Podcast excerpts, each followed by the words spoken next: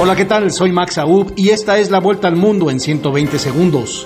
El ministro de Exteriores ruso, Sergei Lavrov, informó al presidente de Rusia, Vladimir Putin, que hay posibilidades de un acuerdo con Estados Unidos y la OTAN sobre asuntos clave de la garantía de seguridad que pide Moscú y anunció que continuarán los contactos. El presidente de Ucrania reiteró el pedido para unirse a la OTAN ante la amenaza de Rusia, lo que garantizaría su seguridad defendiendo una ambición que está al centro del enfrentamiento con Rusia que ha atizado los temores de una invasión. Los ministros de Finanzas de G7 dijeron estar dispuestos a imponer sanciones económicas y financieras con consecuencias importantes e inmediatas para la economía rusa en caso de agresión militar contra Ucrania. El primer ministro de Canadá, Justin Trudeau, celebra una cumbre de emergencia con los jefes de gobierno de todas las provincias del país ante la ola de protestas de grupos antivacunas en la frontera.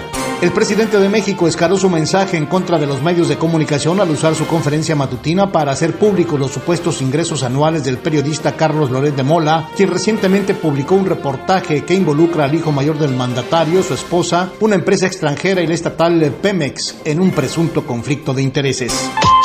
¿Te aterra hablar frente a un público, ya sea en vivo, en tus redes sociales o simplemente grabar un video? Max Aub te prepara para mandar el miedo a volar y tomar control de tus nervios. En tan solo nueve sesiones, Max Aub te transforma. Escríbele al 786-409-8724.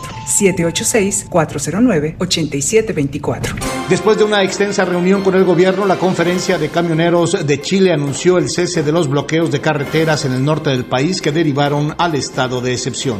Después de cinco meses, la Finalmente resolvió que el partido suspendido entre Brasil y Argentina, válido por la fecha 6 de las eliminatorias sudamericanas, se volverá a jugar en fecha y sede que se va a determinar por esa organización. Esta fue la vuelta al mundo en 120 segundos.